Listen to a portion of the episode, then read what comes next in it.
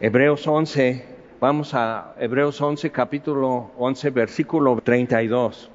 En, en esto, o sea, nos damos cuenta cómo termina el capítulo, que, que desde el inicio, o sea, lo que venía haciendo era componernos todo el catálogo de evidencias, porque la fe es la certeza de lo que se espera y la convicción de lo que no se ve. porque es así?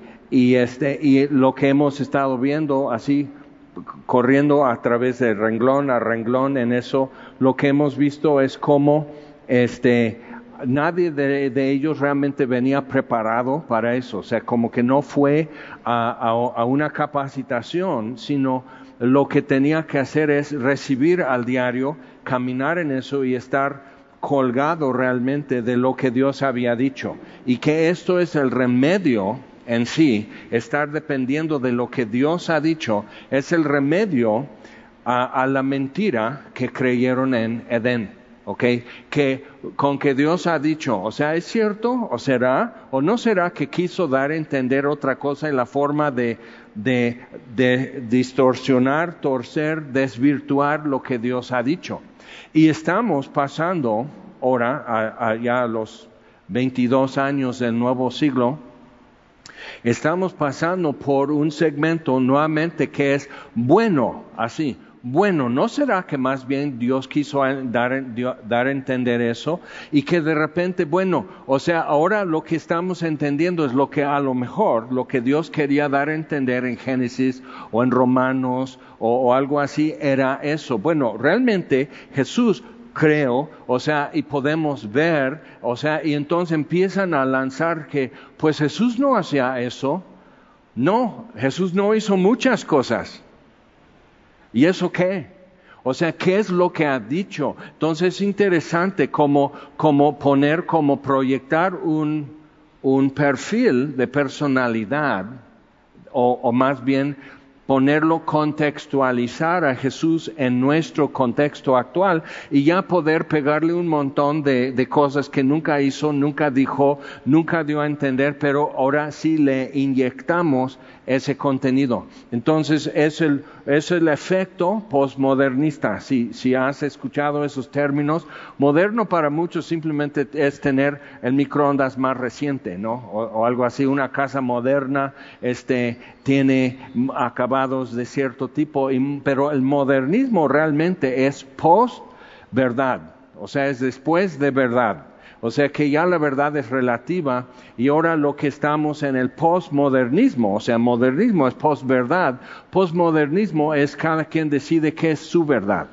Entonces no es que, la verdad sea relativa, pero sí podemos como encontrarnos uh, quizás entre tu perspectiva y la mía, encontrarnos y llegar a un entendimiento. No, es nihilismo, o sea, no existe verdad, realmente no existe nada, realmente no sé si existas tú, entonces, ¿cómo vas a hablar de Juan 3:16 y decir de tal manera Dios amó al mundo? O sea, no sabemos si el mundo existe, no sabemos si tú existes, no sabemos si Dios existe, y claro, lo que Dios ha dicho, si ni sabemos si existe, lo que Dios ha dicho, ¿qué?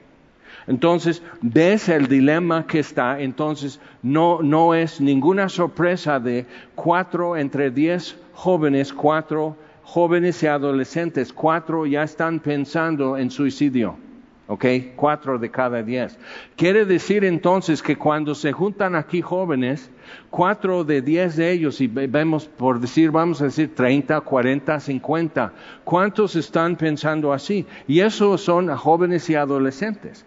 Pero si te han dicho que tú decides que hasta si eres niño o niña, tú decides tu propósito, tu diseño, tu dirección, qué es lo que vas a hacer con tu vida y eh, al mismo tiempo te han dicho que no significa nada, que no hay verdad, que no hay propósito, que no hay intención y no hay diseño.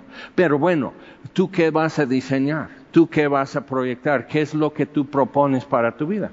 Entonces, cuando estamos en eso, ¿Qué es lo, ¿Cómo harías una casa de esa forma? No hay diseño, no hay propósito, no tienes que seguir como cuestiones clasistas o racistas o algo así de, de cómo pegar tabiques y que no será realmente un, un elemento clasista el exigir que haya varilla para construir la casa o usar cemento para pegar los tabiques, o sea, no, es un prejuicio, es tradicionalismo, eso es tu verdad, mi verdad es no, entonces simplemente es amontonar los tabiques. Y alguien viene y dice, está bonita tu casa, o sea, se ven bien sólida y ya, se cae todo. Y eso es lo que está pasando en vidas individuales, en familias, en sociedades, en, o sea, en todo el mundo está pasando están en proceso de derrotar el gobierno de Sri Lanka, que es una isla ah, por la costa de, India, en Ghana, en África. Este, toda su energía es producido por petróleo, tiene petróleo, Ghana, y se acabó la electricidad. O sea, ves o sea, alguien aquí en México ha hablado de infraestructura, pero lo que estamos viendo es que instituciones y gobiernos y, formas de hacer están en total derrota. Y nosotros, aquí estamos, pues vamos a abrir nuestras Biblias en Hebreos 11. Entonces estamos, o sea, ¿cómo nos entendemos? Como siempre. O sea, es una cosa que digan eso, pero eso no cambia la realidad y por eso hemos dicho muchas veces, tú tienes derecho a tu opinión, pero no tienes derecho a, tu propia verdad. O sea, no te haces dueño de la verdad. La verdad existe contigo y sin ti. Entonces, ¿cómo hemos de vivir en un entorno así que ya ni para entendernos?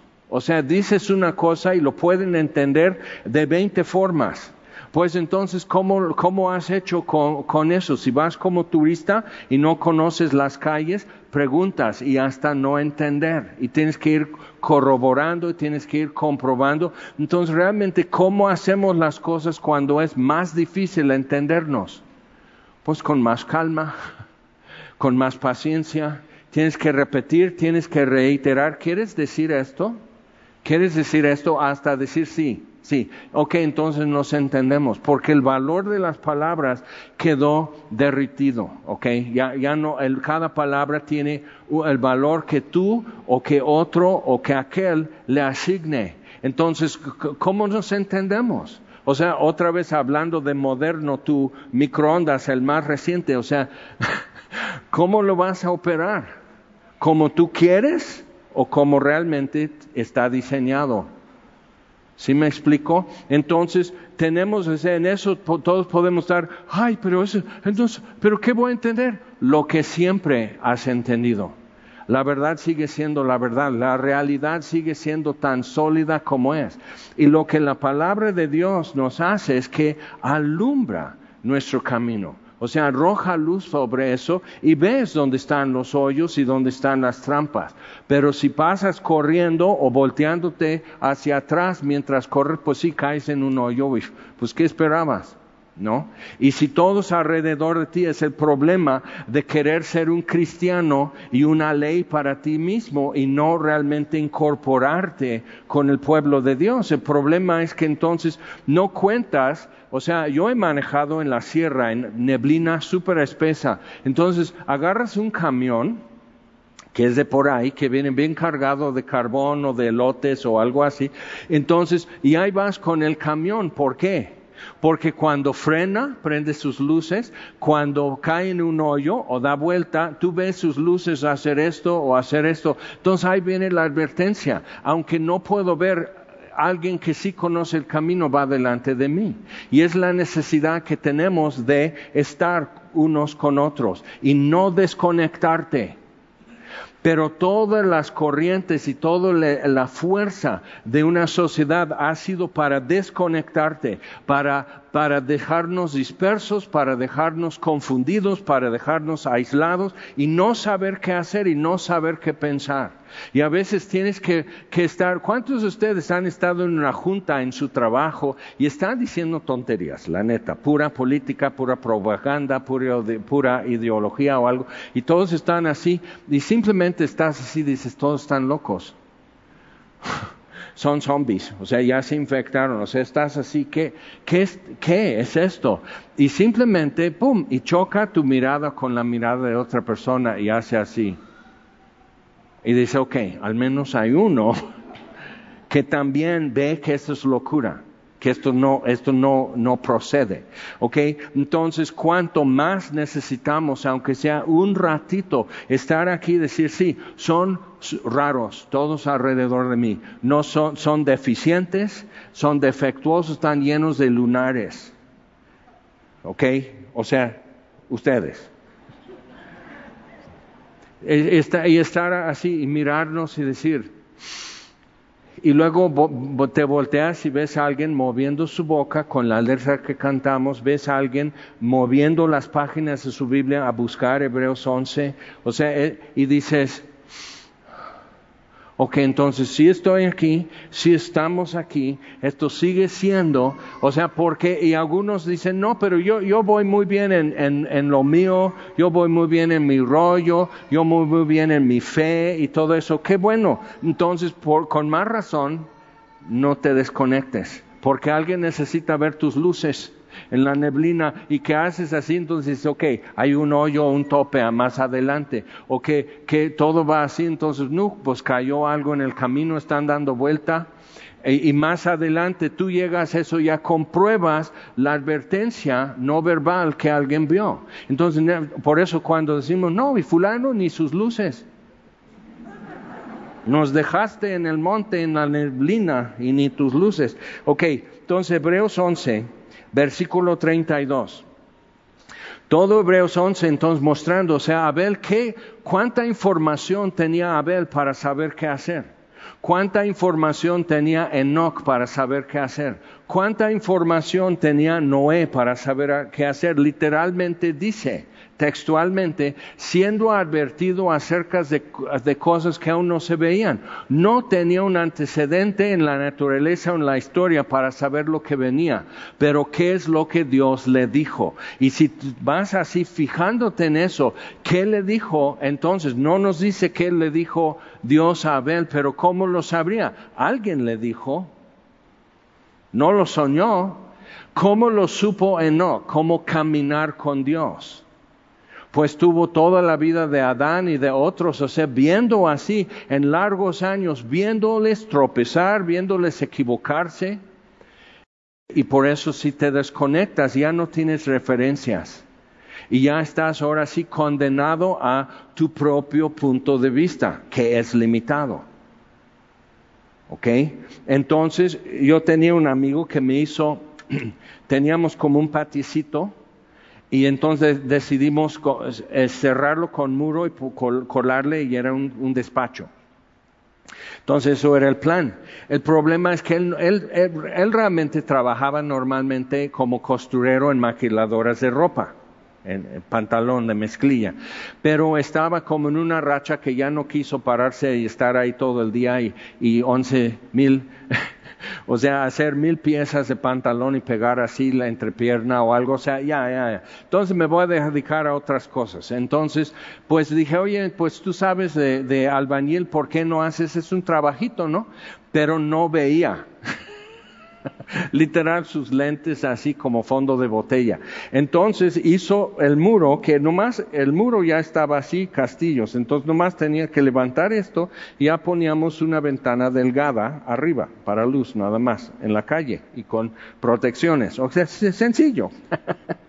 entonces, o sea, dejó el muro panzón y, sí usó nivel, usó plomada, o sea, hizo todo lo que un albañil hace, pero ¿de qué te sirve la plomada si te paras aquí ya no lo ves? Entonces, ¿ves? O sea, te guías como, puedes, pero salió como un panzón hacia el muro. Ahora, no importa porque no cargaba peso, nomás era, y mucha gente no se iba a dar cuenta, yo me di cuenta. Entonces dije, ¿pero qué? O sea, tampoco contraté un maestro albañil porque era un trabajito, era no importante todo esto, pero ¿qué harías con las cosas que son claves? Que eso va a ser parte aguas. Y cómo se maneja este asunto es crítico. entonces sí vas a querer a alguien que puede ver, que tiene más experiencia, que quizás si no puede ver, pero sabe pegar bien el tabique, traiga una persona simplemente para dejar bien la raya, o sea, ¿cómo va a hacer esto? Y, o sea, como que buscas quién es adecuado para la necesidad que existe. Ok, entonces con esto en mente tenemos Hebreos 11. Porque todos ellos, sin, sin adecuada información, sin todos los antecedentes que insistimos nosotros en tener, ¿no? O sea, si tú vas a un cardiólogo, dice, pues este, pues le, voy a explicar que realmente tenemos que hacer cirugía a corazón abierto, tenemos que poner esto y una válvula y todo eso, y, tú, lo ves así como que muy joven. Entonces dices, ¿y cuántas veces ya tienes experiencia haciendo diagnóstico de ese tipo? Pues sí, ya tengo dos antes. ¿Oh? ¿Y cómo les fue? Pues ambos se murieron, pero ya entendí ¿Qué, o sea, qué es, pero ya vi qué es lo que estuvo mal. Eh, puse al revés las válvulas y ahora sí van a entrar bien. O sea, como que dices, bueno, sí, pues hacemos cita, ya no te presentas, o sea, ya no sigues. O sea, empiezas primero a averiguar si en verdad estoy mal del cucharón o no, ¿ok? O sea, a verificar todo desde cero y, y saber qué es verdad, porque eso es crítico porque solo tengo un corazón y no está muy bien, pero pues es el único que tengo y no quiero que un inepto meta mano ahí. Entonces, ¿cómo hacemos estas cosas? Entonces, Hebreos 11, o sea, ¿cómo la hizo Noé? No pudo googlear, no hubo un tutorial en YouTube cómo hacer un arca que, que pueda aguantar presión de olas, presión de vientos, huracán durante meses, o sea, no durante el rato que pasa el huracán encima de, Cancún. No, no, no, semanas y meses de, de, tormenta y así, y todo el estrés en materiales, o sea, ¿cómo tendría que ser? Y él no pudo decir, es que ya no tengo wifi, o sea, no puedo, o sea, YouTube, o sea, alguien me puede pasar el dato, o sea, Dios le dice, hazlo así. ¿Ok? Hazlo con estas dimensiones de este material, así lo preparas y así y todo, y tuvo 100 años para poder hacerlo. Entonces, Dios te da el tiempo que necesitas, no el que quieres, pero el que necesitas para poder hacer su voluntad. Y te da el contenido y las instrucciones y hasta las dimensiones y materiales para hacer su voluntad conforme a lo necesario. Ok, entonces, bien, versículo 32 y dice, ¿qué, ¿y qué más digo? Después de hablarnos de todos estos, de Abraham y Isaac y Jacob, de José en Egipto, de los padres de Moisés, de Moisés mismo en, en Egipto y sale de Egipto sin temer la ira del rey, que era terrible, y tenía todo por su lado, y tenía que fácilmente intimidados, algunos que han pasado por abuso, saben lo que es que el abusador tiene como un poder sobre ti. Y aunque ya te quieras librar, aunque ya quieres decir que no, aunque ya te quieras ir, tiene como, como poder, porque tú le has dado ese poder y ahora cómo se lo quitas. Entonces, a Faraón tenía cierto poder y llegaban los soldados egipcios y la gente así. Ellos tienen las armas, ellos tienen la organización y tú no sabías y como estamos en Éxodo los miércoles conociendo a los israelitas, tú no sabías si los israelitas, o sea, si yo decido decirle no a un, a un egipcio, ¿quiénes de los israelitas me respaldan? En dado momento. Quizás hoy sí y mañana no. Entonces es intimidante eso. O sea, como que te, te, mete mucha inseguridad y te marea, entonces quieres siempre pisar por lo seguro, aunque te duela pero al menos sabes que es seguro. Entonces la esclavitud siempre está a una generación de nosotros. Tienes que saber eso y llevarlo en mente. Y algunos dicen, no, pues ya, pues es, otro tema. Pero entonces, ¿qué más digo? Aquí hay toda esta evidencia, pero dice, fíjate que todavía hay más evidencia. ¿Qué más digo? Porque el tiempo me faltaría contando de Gedeón, de Barak, de Sansón, de Jefté, de David, así como de Samuel y de los profetas, que por fe conquistaron reinos, hicieron justicia, alcanzaron promesas, taparon bocas de leones. O sea, ¿qué? Pero ¿cuál fue el antecedente? Y pensamos, sí, taparon bocas de leones como Daniel, no tuvo que hacer nada. El ángel de Dios estuvo con él y los, los leones no le tocaron. Pero David tapó bocas de leones. Un león quiso arrebatar una oveja y era muchachito y entonces va por el, león y lo mata. Y saca la oveja de su boca del león. Y saca la, oveja de la boca de un oso. Un muchachito. Por fe. Por fe. Entonces es importante ver eso, porque David ya hecho grande, también la regó. Sí conquistó reinos, ok, dice conquistaron reinos, hicieron justicia, alcanzó una promesa, un hijo tuyo siempre estará sobre el trono, ok, alcanzó una promesa, yo te haré casa, tú no me harás casa, yo te haré casa, David. Sacaron fuerzas de debilidad, ahí está Sansón. Y si quieres leer en el libro de jueces acerca de Sansón, de repente dices, oye, ¿que acaso no había ningún otro que Dios pudo haberle dicho, a ver, yo te doy poder sobrenatural y tú librarás a mi pueblo? No, Sansón, que tenía una fuerza física sobrenatural como Hulk, por decir, y podía estar todo el día batallando contra filisteos con la quijada de un burro y matarlos. Y nosotros estaríamos desde la primera visita de los filisteos diciendo, pues aquí está mi, sí, ex extorsión, pero aquí está mi, mi uso de piso. No quiero problemas.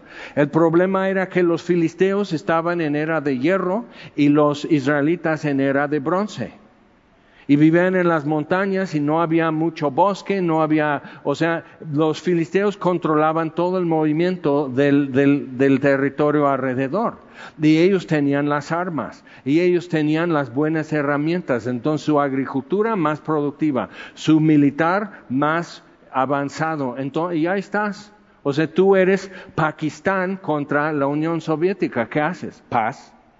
¿Qué más quieren? ¿Otra cosa? Ah, sí, también. ¿Quieren seda? Ah, ok.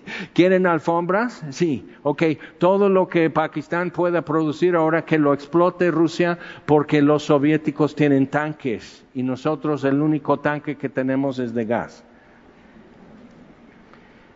Y compramos gas de Rusia. O sea, ¿qué haces? O sea, con eso dices, bueno, entonces así me voy a llevar, o sea, voy a poner Iván, Babushka, y así voy a poner esos nombres a mis hijos, que los rusos vean que yo simpatizo. Entonces, ¿qué es lo que tienes? Y Dios dice a Sansón, ve, haz esto. Y un hombre que no controlaba sus deseos, que no respetaba a sus papás, que no temía a Dios, y Dios lo usó. El problema es, Dios hizo algo grande con Sansón. El problema es que Sansón nunca pudo disfrutar del poder de Dios porque no temía a Dios, no se sometía a Dios, no hacía las cosas como Dios lo haría, porque no conocía los caminos de Dios. Y cuando lees la historia de Sansón, o sea, su mamá y papá, ella no pudo tener hijos, cuento algo frecuente en la Biblia. ¿Por qué Dios siempre hace esto? Porque de primera mano está haciendo algo imposible, simplemente para que nazca un bebé. Y luego dice, yo estaré con este bebé, pero va a ser nazareno. Y va a estar con un voto. Y yo entonces yo le voy a bendecir en una forma especial. Pero el voto del nazareo era de consagración y donde Sansón la regaba es que no se consagraba. Su mamá sí. Pero cuando escuchas la plática entre mamá y papá de Sansón te das cuenta, total ignorancia. Nadie estaba cargado, encargado en Israel de enseñar las cosas. Entonces, ¿qué antecedentes realmente tenía Sansón? O sea, ¿quién tenía en su vida como para decir, no, Sansón, no es así?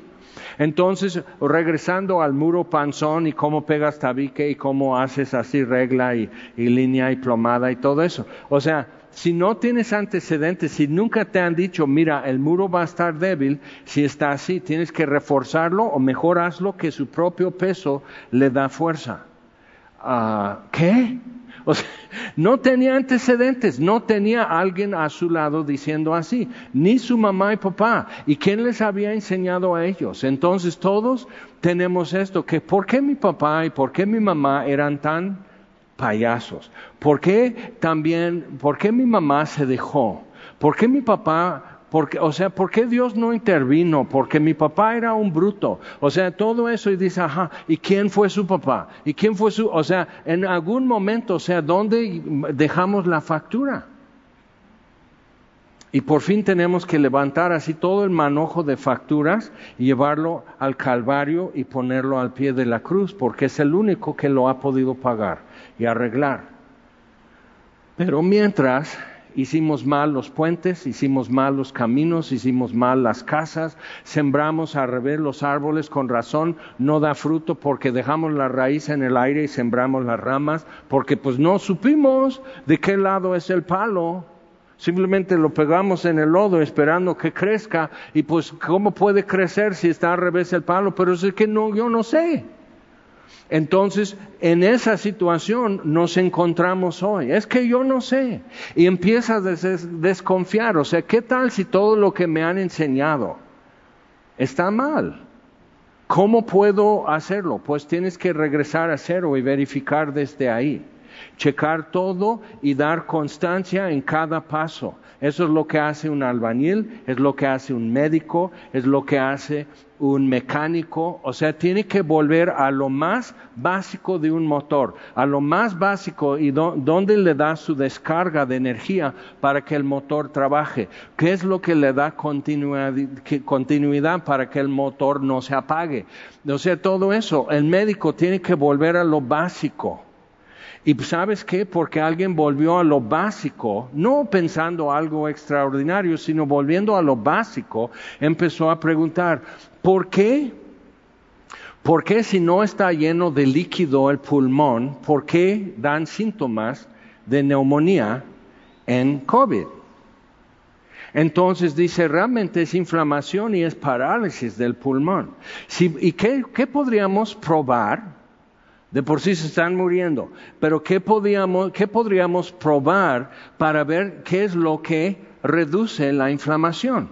Y si lo damos oportunamente, ya no hay inflamación y así, y ves, hubo resultados. Pero siempre va a haber gente que está en un marco, dice yo no, porque si hago esto, me hacen así, o me corren, o me quitan mi cédula, pero hay alguien que dice, no, pero vamos a ir a cero y verificar esto, y luego vamos a verificar esto, y verificar esto, y van con paciencia y en una forma sistemática, y por eso vamos de Génesis a Apocalipsis, y estudiamos libro por libro, capítulo por capítulo, verso por verso, para que Dios nos vaya verificando qué es cierto, qué es, qué es, en eso puedo dar constancia y tener la certidumbre para lo que sigue. Por eso lo hacemos. Porque si no, créeme, es muy cansado simplemente por entretenerme. Entonces, ¿qué? O sea, es, es entender realmente y poder decir, ok, entonces ya entiendo por qué.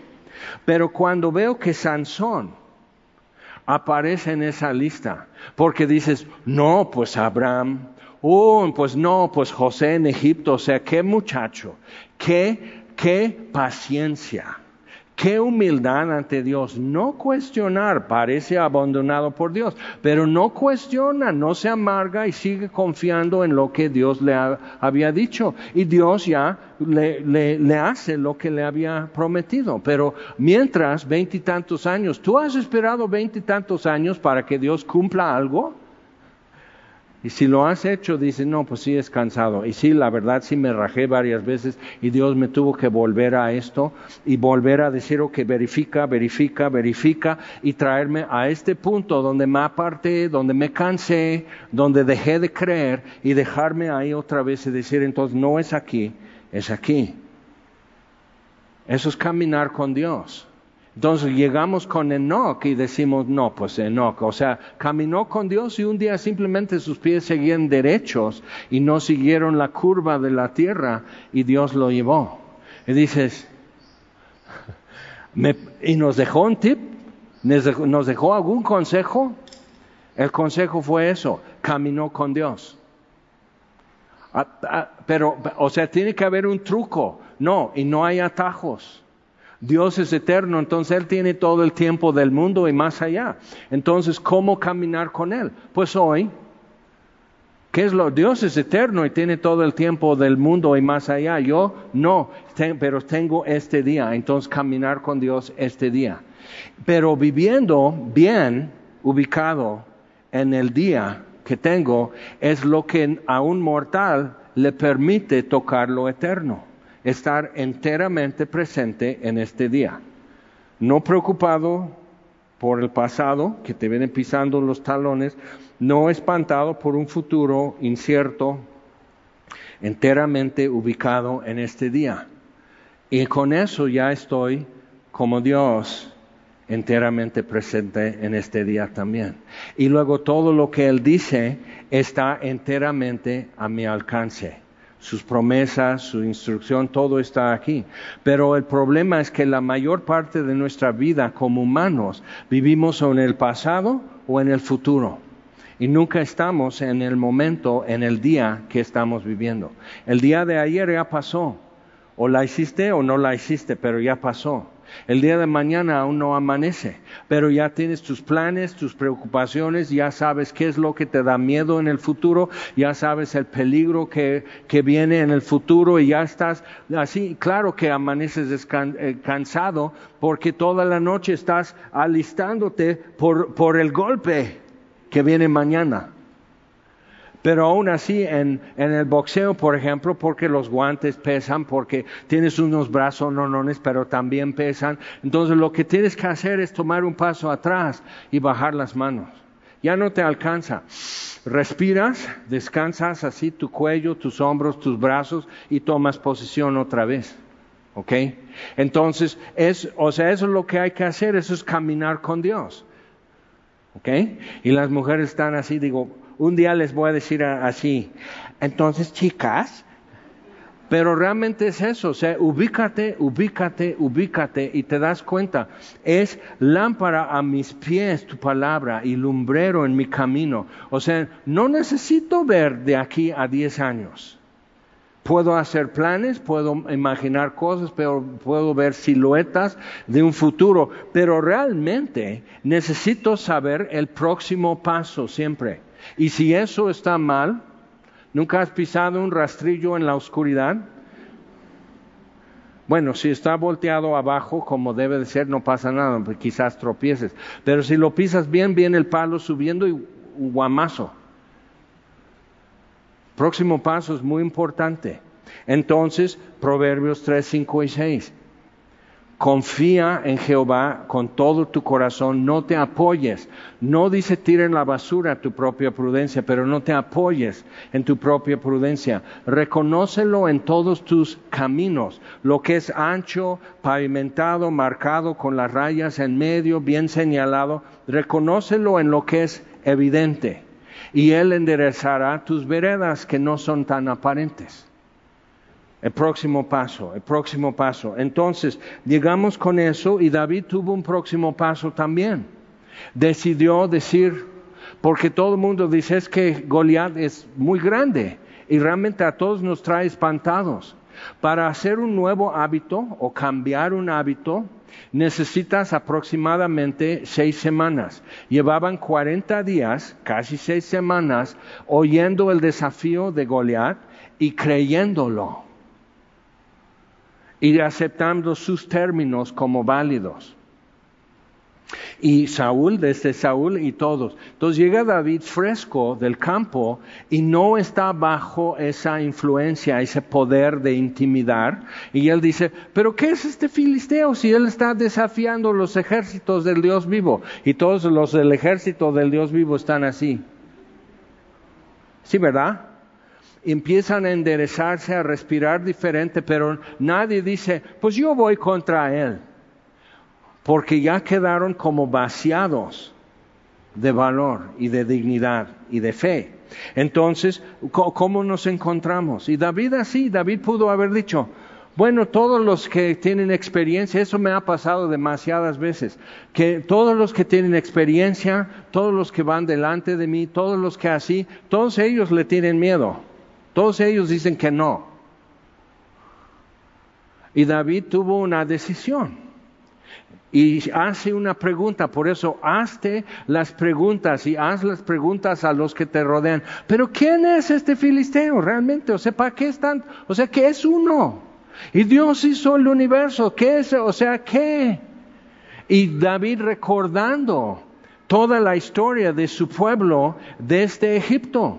O sea, ¿quién es para que desafíe al Dios viviente? ¿Quién es? Entonces se mantuvo su postura. Sigo esperando que alguien me diga quién es este filisteo para que hable así. Entonces por fin ya se tiene que presentar ante el filisteo, decir, ¿y quién eres tú para que hables así? Estás blasfemando al Dios viviente. ¿Estás seguro de seguir? Oprime aquí aceptar y él ya te contesta. Y Dios le contesta al filisteo. Entonces, piensa en eso, pero también más adelante, ya como rey, David tuvo una decisión y echó la segunda mirada, ve a Betsabé, descubierta, y se voltea a ver otra vez. Tuvo una decisión y otra decisión y otra decisión y pregunta por ella, luego manda que se la traigan, luego ah, dice, ok, ya ustedes ya se pueden ir a, recreo o a comer, entonces así, y ella queda embarazada y tiene una decisión, y tiene una decisión, y tiene otra decisión, y por fin Dios viene y pone al profeta Natán y dice, David, tomaste una decisión, pero fue esta y eso llevó a otra decisión y otra decisión, pero Dios levanta todo eso con una espátula y lo tira en la lumbre. Y David dice, he pecado contra Dios. Eso fue la primera decisión. Eso es lo que dio todo lo demás. Pero es David y hubo consecuencias. Dice, tu pecado es remitido, Dios te ha perdonado, pero la espada no se apartará de tu casa porque hiciste eso y todo el mundo lo, va a saber. Y aquí estamos. Nosotros, si David estuviera sentado aquí, todos estarían así como tratando de no mirarlo, por decir, ni está tan bonito como para que Betsabé diga que sí, o sea, todos juzgando, todos pesándole, todos analizando, todos tratando de decir, bueno, yo en lugar de David, ¿qué haría diferente? Todo esto, pero si David estuviera aquí y el profeta dice, todo el mundo lo va a saber. ¿No sería bueno entonces ser como Caín y decir, no, entonces yo ya me voy? Y apartarte de Dios, ir lejos de Él, ir donde no tengas que escuchar su voz ni escuchar a los que escuchan su voz. O sea, ir lejos como Caín, rodearte de muros, hacer una ciudad y decir de aquí soy. Y nadie que me molesta, nadie que me cae mal puede entrar en esto, porque es siempre es una opción y tomó una decisión Caín. David lo pudo haber hecho, no, pero sí la regué, pero todo el mundo la rega, nada es perfecto. Pero dice, he pecado contra Jehová, ¿qué sigue? Tu pecado es remitido, pero la espada no se apartará de tu casa. Entonces al final de su vida toma una decisión.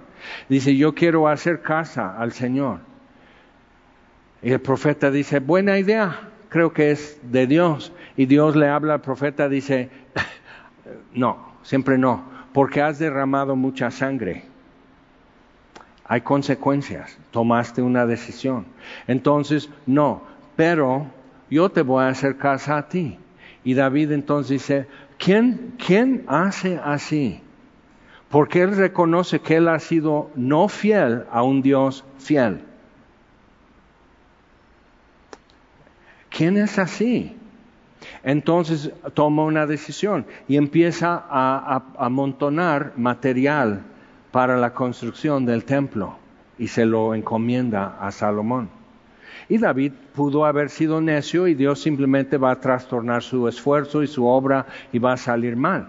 Pero David tomó una decisión y dijo, está bien lo que Dios dice, tiene toda la razón.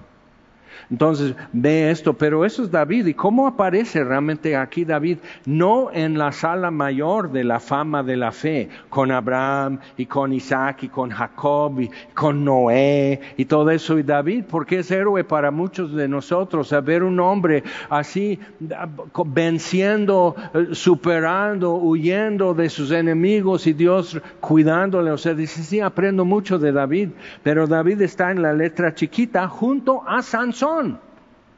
¿Qué onda? Y Jefté, dice, el, contando de Gedeón, miedo, y luego tentando a Dios, y Dios le tuvo que poner más difícil la cosa porque como le dio mucha seguridad, le dio mucha confirmación. Por eso cuando pidas señales, cuando pidas confirmación, acepta lo que Dios te da. Y no es de, bueno, seguro, seguro, porque entonces Dios va a tener que abrir más de este lado el volumen. Entonces con 300 tuvieron que conquistar a 48 mil madianitas. Haz la cuenta, ¿cuántos cada, en promedio, cada israelita con Gedeón de los 300 tenía que meter su espada o meter su, su lanza o una flecha bien punteada a caer en su cuerpo en una forma mortal. ¿Cuántas veces? Y esto hasta que el día acabe, acabar con ellos. O sea, o sea, cada uno, o sea, tienes un hombre, o sea, tu mano se cansa o sea, ¿quién? Y sacaron fuerzas de debilidad para seguir persiguiéndolo. Y no estaban simplemente, o sea, para matar a, a 100 pollos te quedas rendido. Matar a 100 madianitas que tienen armadura y mejores armas que tú y que quizás mejor alcance y no está tan cansado y tú le haces aquí con la espada y te corta la mano y ya te quedas así nomás con... ¿Cómo, hacerle? Sacaron fuerzas de debilidad. Dios estuvo con ellos. ¿Pero fue fácil? No, fue súper cansado. Y no es agradable tener que matar a, a 1500 madianitas. Feos todos.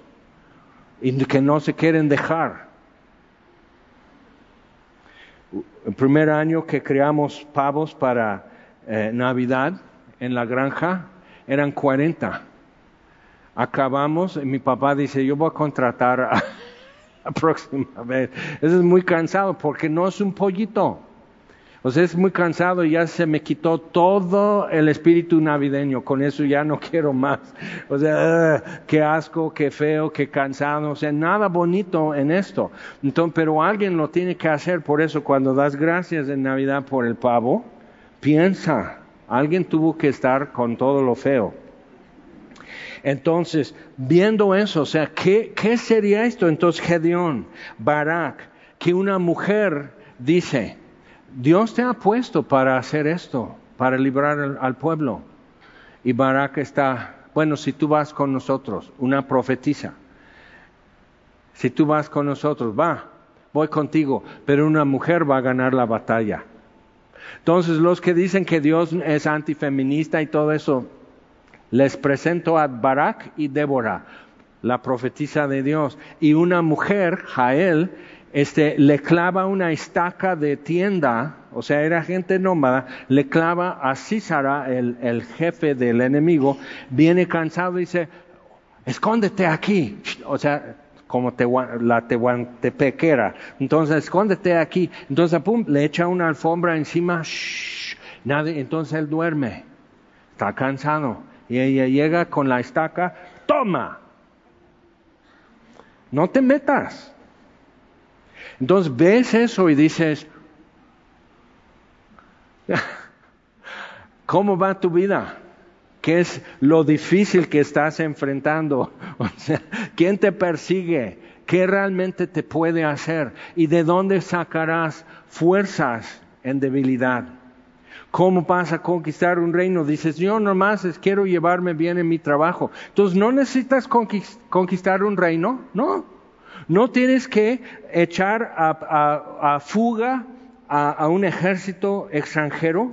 No. ¿Nomás dos personas son medios difíciles en, tu oficina? Ah, Dios lo puede hacer, ¿sí o no? dices, debo mucho dinero a, al SAT. ¿Ok? Por fe conquistaron reinos, hicieron justicia, alcanzaron promesas, taparon bocas de leones, apagaron fuegos impetuosos, evitaron filo de espada. Ahí está tu promesa. evitaron filo de espada. Sacaron fuerzas de debilidad, se hicieron fuertes en batallas, pusieron en fuga ejércitos extranjeros. Y si te das cuenta, o sea, Pablo ha leído en el libro de jueces todo esto, y primero y segundo de Samuel, y ver lo que eran, y tú te das cuenta, David no era un hombre perfecto, pero su corazón sabía responder a Dios. Y eso es lo que más le contaba para Dios. Tú, con un Dios santo de por sí ya estás fuera por pecador. Pero si tu corazón sabe responderle a Dios, puede haber una conversación. Si eres enseñable por Dios, Dios te puede sacar de donde estás y llevarte a otro lado. Entonces, o sea, ve qué es, qué es lo que tienen en común todos ellos. Pusieron atención, creyeron, aceptaron y permanecieron en lo que Dios había dicho, desde Abel hasta el final. Entonces, Jefté, hijo de una prostituta, entonces sus hermanos, sus medios hermanos, su papá visitó una prostituta, tuvo un hijo y sus meros, medios hermanos no lo querían aceptar como hermano. Y en mi vida yo he tenido un buen de amigos de ese tipo. Pero ¿cómo vas a responder?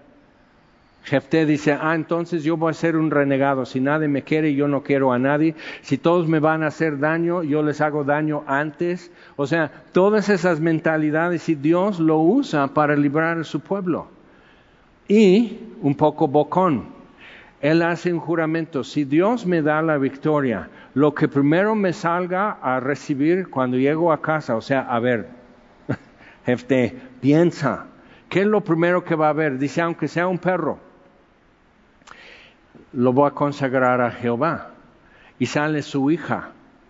Y muchos leyendo eso creen que entonces él sacrificó como holocausto a su hija, que no estaría permitido ni recibido el sacrificio, que lo que haría es que ella entonces ya es consagrada para el servicio del tabernáculo y no se va a casar. Entonces ella fue con sus amigas 40 días a llorar que va a morir sin hijos, porque era una desgracia para los israelitas. Ok, entonces cuando ves eso, Jefté no, no pensó, no tenía buenos antecedentes, que, o sea, el único ejemplo que él tendría era de un mujeriego, su papá. ¿Conoces a alguien así? Entonces, ¿cómo vivir mi vida? Cómo tomar buenas decisiones, cómo, cómo reaccionar cuando me humillan, cuando me insultan, cuando me retan, cuando me sesgan, o sea, cómo responder a eso. O sea, ¿y Jefté qué? O sea, nosotros, o sea, si tú ves el currículum que están buscando para contratar simplemente un chofer de sabritas, Jefté no podría manejar el carro de sabritas ni hidrogas ni trabajar en Starbucks, no tendría las referencias, ni tampoco David, porque era violento. Entonces estamos captando algo que este grupo, Samuel, criado por Elí, el sumo sacerdote, no por su papá y mamá, que era un matrimonio bueno. Entonces Elí, que sus hijos hacían lo que querían, entonces él solo supo ser papá por lo que vio con Elí. Entonces el pueblo viene con Samuel y dice, tú ya estás viejo y tus hijos no están en tus caminos. Danos un rey. Esto de profetas tiene sus limitaciones. No sabían lo que pedían porque, a ver, checa lo que va a hacer con un rey. Entonces, o sea, viendo eso, pero Samuel no era un buen padre, pero era un, buen profeta. Pero, ah, y queremos como congruencia y que todo cheque y que todo sea consistente y que todos den el nivel y todo eso. Y fíjate, no siempre. Lo que sí tenemos que ver es que en estos casos, como Jefté ya no tuvo nietos, Sansón le sacaron los ojos, murió en la ruina del templo del dios de los filisteos, o sea, todo eso, o sea, hubo como una etiqueta puesta ahí junto a su nombre. David, todos dicen, no, pues David el salmista, David el cantor de Dios, David el adúltero, David el asesino, David el cobarde. O sea, sí, esas etiquetas no las ha podido quitar David. No obstante, Dios lo usó. Ahora, en mi catálogo de fama, amigos que he tenido, mencionaron uno durante el tiempo de alabanza, otros que yo los he visto así, la mano de Dios sobre ellos. Uno en Tehuacán, profeta, así, y, y, con la gente y todo eso, pero sus debilidades, y nunca pudo decir eso ha de morir en mí, eso ha de morir, punto, y no hay discusión. Entonces, no, siempre queriendo como negociar con Dios. Ahora, yo sé la historia de él y de toda su familia, y que es súper complicado, es súper manchado, o sea, eh, lo que se les ha inculcado desde la infancia y cosas preverbales que ellos absorbieron acerca de que así es, así somos, están tan arraigados que cómo lo quitan, cómo, cómo le hacen nuevo. Y Él es uno, pero tengo a muchos en mi vida que no han podido y probablemente en esta vida no van a poder caminar bien con Dios. ¿Qué haces? Ah, entonces, rechazados. A mí nadie me va a salpicar de su iniquidad. ¿Y qué hago con lo mío? Entonces, viendo, o sea, todas estas cosas, digo, está muy complicado, pero yo veo una cosa aquí en Hebreos 11 que para Dios no es complicado y Él conoce las limitaciones y Él ve las consecuencias para Sansón. ¿Y crees que a Dios no le causó lástima y tristeza que Sansón que pudo haberlo hecho diferente, no lo hizo diferente. Que David, que pudo haberlo hecho diferente, no lo hizo diferente. Y por eso frente a la tumba de Lázaro Jesús lloró, sabiendo en cinco minutos voy a resucitar a Lázaro, ya está todo resuelto. Y aún así lloró. Entonces de repente nos abre una ventana para ver qué, cómo Dios ve las consecuencias del pecado. Llora, aunque tenga en su mano la solución, aún así llora. Entonces, viendo eso, porque es muy fácil para nosotros decir, no, pues yo como que ya estoy muy caducado, yo como que ya la regué muchas veces, probablemente no voy a discutir que la hayas regado muchas veces. Puede ser que la hayas regado tantas veces que la verdad, la verdad, siéntate, cállate, toma apuntes y en el cielo nos vemos. Puede ser. Pero ¿cómo vas a saber? ¿Cómo vas a saber? Tienes que poner atención a Dios. Tienes que buscar la forma de saber responderle a Dios. No a la gente alrededor que tienen toda la razón cuando hablan mal de ti, ¿verdad? Pero cómo responderle a Dios. A la gente le puedes hacer un gesto, le puedes hacer una mueca, le puedes dar la espalda, luego, o sea, y luego andas así perseguido por pensar y qué chismes contarán y qué calumnias contarán y todo eso, ajá, sí, pero finalmente, ¿cómo responder a Dios? Normalmente lo que pasa cuando decimos a alguien, oye, quiero que ores y que ah, para, para también este tomar una sesión con una conferencia de hombres que vamos a tener, por decir. Entonces empiezan las palpitaciones, sudor frío, insomnio, pérdida de apetito, así, ya tienen así inflamado las rodillas de tanto tiempo hincados, suplicando a Dios. O sea, pasa todo esto, es un trastorno de la personalidad. Simplemente nos puedes enseñar la palabra 40 minutos cardíaco. ¿Por qué? No soy digno. Es la verdad. No soy digno. Ajá, pero ¿quién? El único que no sabemos nada contra él, como para decirle, este sí fue un buen chico, es Abel. y lo mató su hermano. Así es que, o sea, ¿en quién, en cuál de estos en Hebreos 11 te basas para decir, para eso no tengo fe? No puedo responder a lo que Dios me está diciendo porque no conoces mi caso. ¿Ok? Pero ¿en quién te basas aquí para dar esa determinación? Que no. Mi respuesta es no.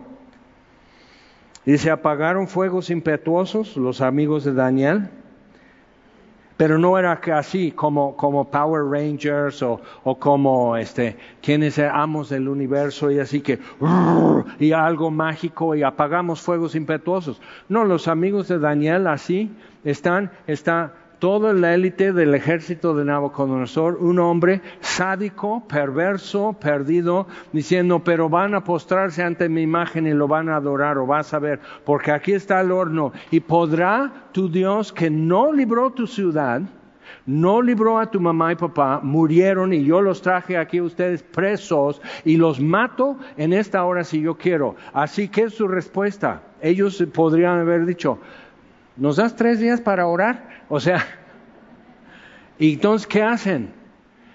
No es necesario para nosotros pensar más. Ya lo hemos pensado. Ya hemos pesado las consecuencias y no es necesario. Sabe, oh rey, que no vamos a hacer esto.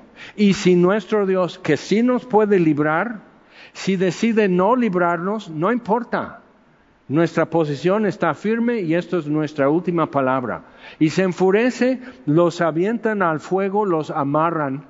¿A dónde se van a ir corriendo, no? Entre tantos soldados, pero los amarran. Todo eso es psicológico. Entonces los amarran, los avientan y hay una llamarada y mata a los soldados que los echaron a la lumbre.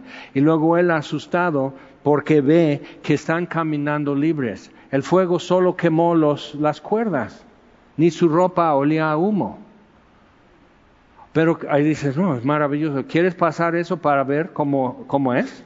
Yo no. Yo mejor lo leo así, luego me hago un sándwich, luego saco el perro a correr. O sea, no, yo no. O sea, es emocionante leerlo y hasta ahí. Pero es nuestro Dios. Es lo que Él hace. Y no lo hace cada vez, pero es lo que Él hace puede y hay consecuencias. Han estado algunos pensando a veces cuando digo no, y la famosa ya o infame maldición gitana, que era una broma en Tehuacán, simplemente pórtense bien o si no les echo la maldición gitana y a rato tuve que callarme porque funciona.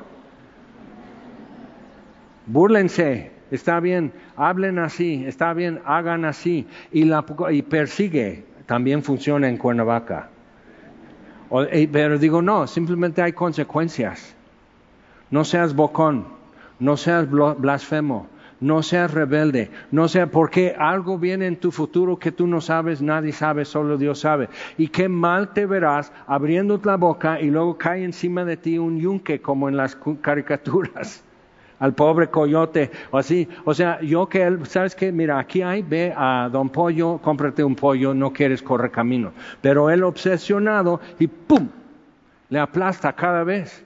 O sea, él es como para decir, pues para estas alturas, ya íbamos tanto en la caricatura, para estas alturas ya tiene que venir rodando una piedra o pasa un camión o del la dinamita va a explotar. O sea, está así. Y estamos, ¡zas! Y nosotros vemos así, porque oyes así, eh", dice algo, ya se va, o sea, se oye que ya viene cayendo y ya va a aplastarle o a, explotar y ya está así. Él nunca lo escucha. ¿Y por qué nos reímos del coyote? Porque decimos, es que sé cómo se siente esa piedra cuando cae encima. Y dices, ¿y esto de dónde? Hay consecuencias. No existe tal cosa como la maldición gitana todavía. O puede ser que sí. Sería mejor eso, porque si yo no me entero no te pasa nada. Pero Dios nos muestra que hay consecuencias Entonces piensa bien, decide bien. Si vas a creer, cree bien. Si vas a obedecer, obedece bien. Si vas a permanecer fiel, permanece fiel. Es, es, es demasiado sencillo realmente. Entonces cuando lo vemos así y dice, más otros, Ah, las mujeres, versículo 35, recibieron sus muertos mediante resurrección, la viuda de Sarepta, por ejemplo. Más otros fueron atormentados no aceptando el rescate. Es interesante, eso no está en la Biblia, está en el libro de segundo de Macabeos. Torturados, no, y no voy, a, negar y no voy a cambiar mi, mi, postura. Eso es mi postura y así torturados. Y así hasta la madre diciendo, ya, ya hijos, ya les ofrecen rescate, ya les ofrecen libertad. No, mejor una mejor resurrección y nos intriga. ¿Cómo? Sí, vas a ser mucho más sabrosa cuando yo despierte a su imagen. Hagan lo que quieran con esto terrenal. De por sí va a morir, de por sí va a deshacerse, de por sí. Entonces, pero ¿con qué valor? O sea, ¿con qué valor metes la mano en las lumbres? Meten los pies en la lumbre, porque en eso estaban, que ya estaban trozados, ya estaban fracturados, ya sus pies desaparecieron en la lumbre. O están con eso, cual, Cuauhtémoc, aquel original, y así, ¿y ahora qué más me van a hacer? Juana de Arco, ¿qué más me van a hacer? Pues ya acaben. Pero ¿quién vive? Cristo. Y al final entonces dice Job, con mis ojos lo he de ver y en mi carne lo voy a ver. Otros fueron atormentados, no aceptando el rescate, a fin de obtener mejor resurrección. Otros experimentaron vituperios y azotes. Jeremías a más de esto, prisiones y cárceles, también Jeremías. Fueron apedreados, Zacarías, que ayudó, este, su papá ayudó al rey a esconderse cuando la abuelita mató a toda la descendencia del rey. Un niño, bebé, fue escondido por la esposa del sumo sacerdote que fue hija del rey. Entonces cuando el sumo sacerdote lo crió, estuvo bien, muere el sumo sacerdote y se entrega del todo a idolatría. Y viene Zacarías a amonestarle y lo apedrean entre el altar y el templo. Y Jesús lo recuerda Dice, eh, así hagan esto, así háganlo más, así terminen de hacerlo para que venga sobre esta generación, la que crucificó a Jesús, toda la sangre de todos los profetas desde Abel. Entonces Jesús cree el libro de Génesis, aunque otros no, desde Abel hasta Zacarías, que es interesante, de A a Z. Qué curioso. Todo el abecedario, todo el catálogo en el año 70 hay consecuencias. En el año 70 Jerusalén fue destruida, arrasada.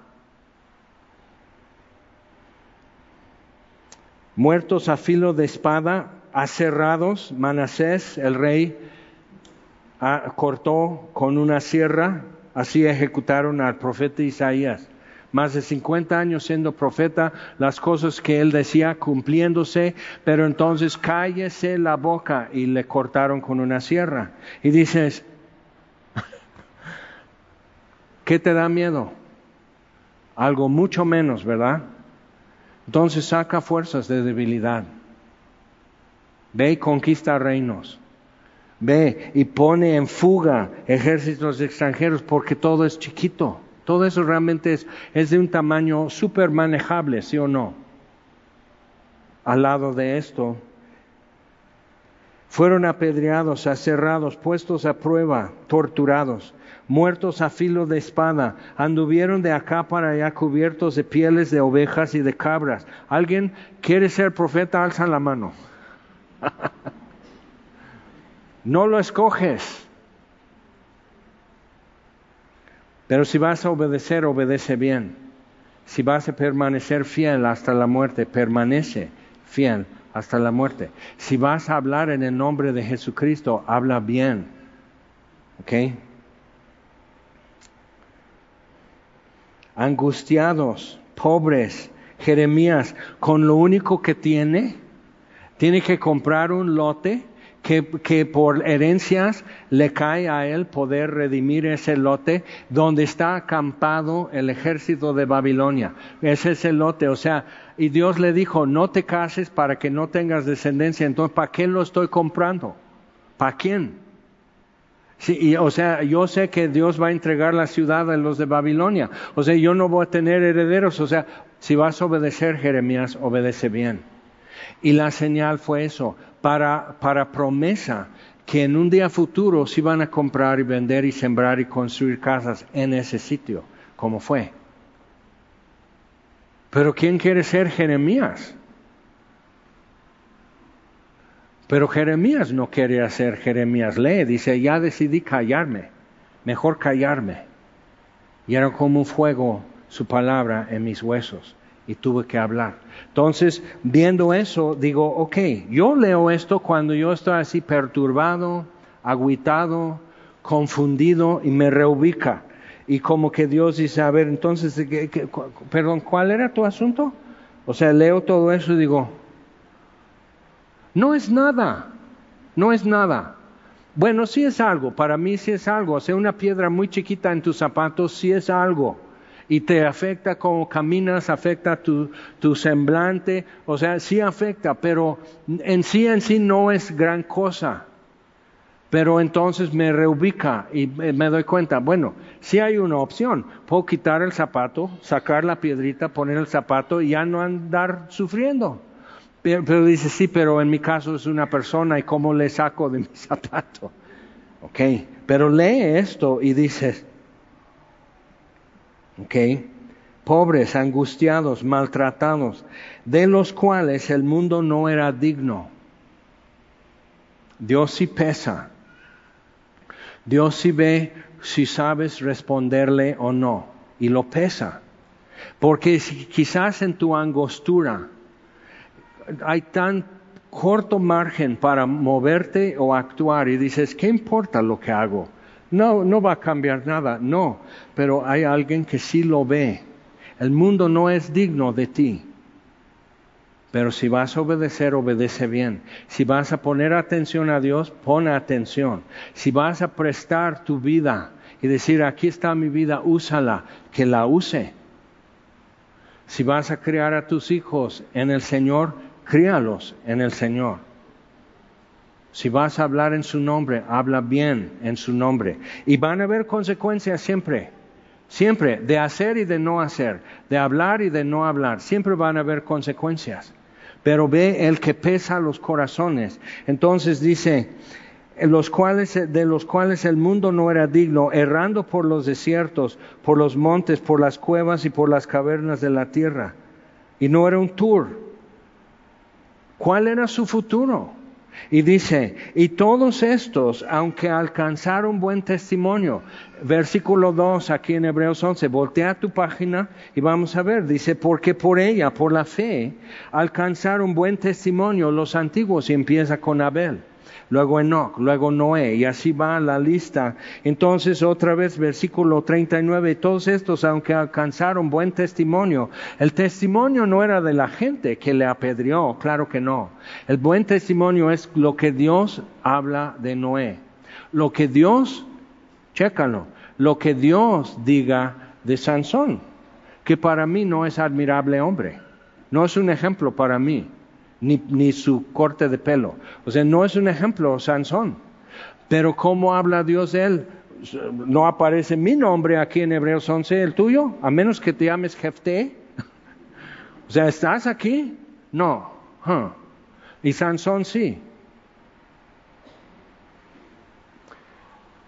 Acuérdate, artista y te pones a cantar o te pones a actuar o vas a pintar un cuadro o vas a hacer una escultura o vas a componer un coche o vas a hacer una cirugía a un paciente. Acuérdate en esto que tu público es uno, es el Dios viviente, es Él. Lo que Él diga. Entonces, cuando es eso, simplifica mucho tus decisiones, tu paciencia, tu perseverancia, el poder permanecer en su voluntad, afecta mucho cuando tú sabes, yo estoy esperando lo que Dios diga. Y lo más probable, lo más probable, todos lo sabemos, es que diga, bueno, ahí vas, hiciste el intento, es lo más probable pero no va a estar callado. Y vas a traer así tu pedacería de tus obras en tu vida, decir, esto es lo que hice Dios para tu honra y gloria. Y Él va a decir, ah, ok, déjalo aquí a un lado, qué bueno que llegaste. O sea, y, o sea, ¿qué es lo que yo quiero ser alabado? Ni alabado, simplemente esto. Cuando, cuando tú y yo podamos ver su sonrisa, ¿Cuál era el rostro de Jesús cuando Lázaro sale caminando? ¿Cuál era el rostro de Jesús cuando María Magdalena se voltea y Jesús y María y se voltea, o sea, y su ¿Qué era su rostro de Jesús? ¿Qué sería? O sea, tú vas a estar totalmente maravillado. No puedo creerlo, estoy en el cielo. ¿Será? No, está Jaime, entonces creo que no es el cielo. O sea, ¿cómo? ¿Será? Y te dice tu nombre, te conozco, entra en el gozo de mi Padre. Sí, todos mis trabajos manuales son nudos, no es ni siquiera tejido a gancho. O sea, son nudos nada más. O sea, yo dije que es un tejido, pero Dios lo ve y dice, ¿y eso dónde lo va a poner, Jaime? Bueno, lo hice para ti, yo no lo pedí. ¿No? entra en el gozo de tu Padre.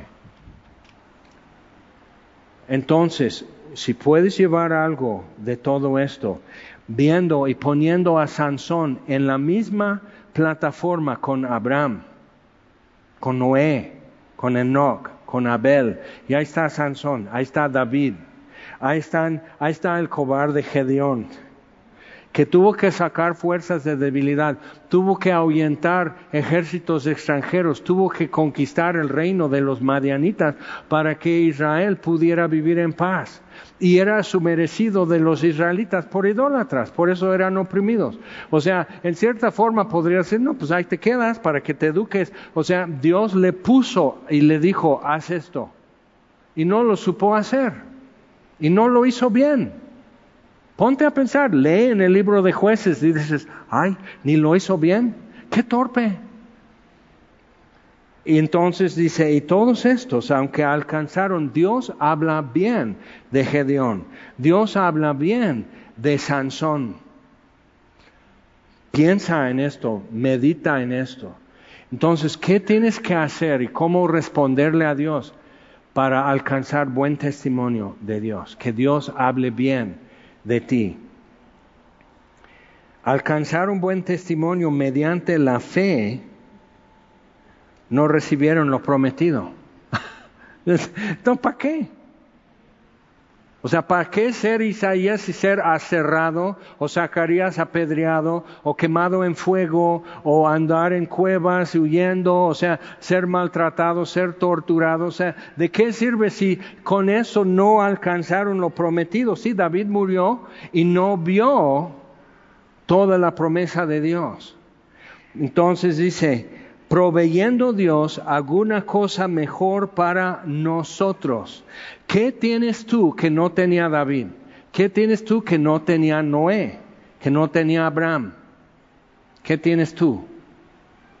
Espero a Jesucristo. ¿Ok? Toda la plenitud de la deidad habita corporalmente en él. Colosenses 2.9. 2.10. Y vosotros estáis completos en Él. ¿Ok? ¿Qué es lo que tú y yo tenemos que ellos no tenían? A Jesucristo. Entonces, si ellos pudieron por fe hacer eso, pero lo que Dios dice, muy bien Sansón, muy bien Abraham, muy bien José, muy bien Noé, así quise, así lo hiciste, vientos. Entonces Dios da buen testimonio acerca de ellos para que no fuesen ellos perfeccionados aparte de nosotros. O sea, yo no ahuyenté un ejército extranjero, no apagué fuegos impetuosos, no tapé la boca de un león, y tú tampoco, pero alcanzaste buen testimonio de Dios en Jesucristo, aceptos en el amado. Entonces, ¿qué es lo que temes? O sea, ¿qué es lo que realmente te estorba para el siguiente paso? ¿Qué está en riesgo? Porque nosotros tenemos para nuestra fe una mejor certeza, una mejor convicción que David. Y él no titubeó, que José en Egipto, él aguantó, que Abraham con el cuchillo obedeciendo bien a Dios y Dios dice, ya no lo hagas. Ahora todo el universo sabe que temes a Dios. Buen testimonio. Dios dice, ya, quedó la foto y ya nadie puede discutir ni refutar. Tú temes a Dios, Abraham. ¿Dónde se va a ver el temor de Dios en tu vida? ¿Dónde se va a ver en mi vida el temor de Dios? ¿Dónde si Dios dice obedece? ¿Cómo va, cómo, qué forma toma mi obediencia? Y si obedezco bien, si mi obediencia es solo parcial, ¿qué forma tomaría? Entonces puedo decir, no, pues mejor no hubiera venido. Entonces, alguna cosa mejor es Jesucristo. Y perfeccionado ellos en lo mismo que nosotros, pero ellos aún esperando la resurrección para que Abraham en su carne, para que Job en su carne pueda ver y hacer lo que nosotros ya hacemos. Ahora mis ojos te ven. Ya te conozco ya sé quién eres. Entonces, ¿cómo lo vamos a hacer? Esa es la pregunta. Y eso es mi tarea esta semana y la tuya también. Vamos a ponernos en pie.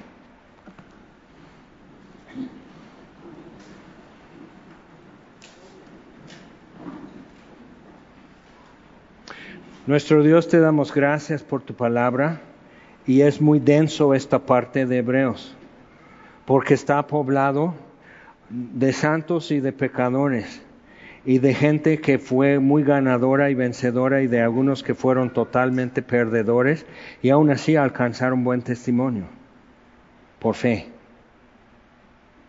Y tú hablas bien aún de Sansón. Entonces, ¿cuál es mi pretexto, Señor? ¿Qué es lo que yo estoy poniendo delante de ti por, para decir que yo no puedo? a mí no me puedes pedir esto. Yo quedo fuera de este marco cuando veo que estos no pudieron evadir tu voz. Entonces, Señor, háblanos y guíanos en esto, instruyenos más en tus caminos, Señor. Y contéstanos en nuestras dudas, nuestros pretextos, nuestro temor. Contéstanos, Señor. Te lo pedimos en el nombre de Jesús. Amén.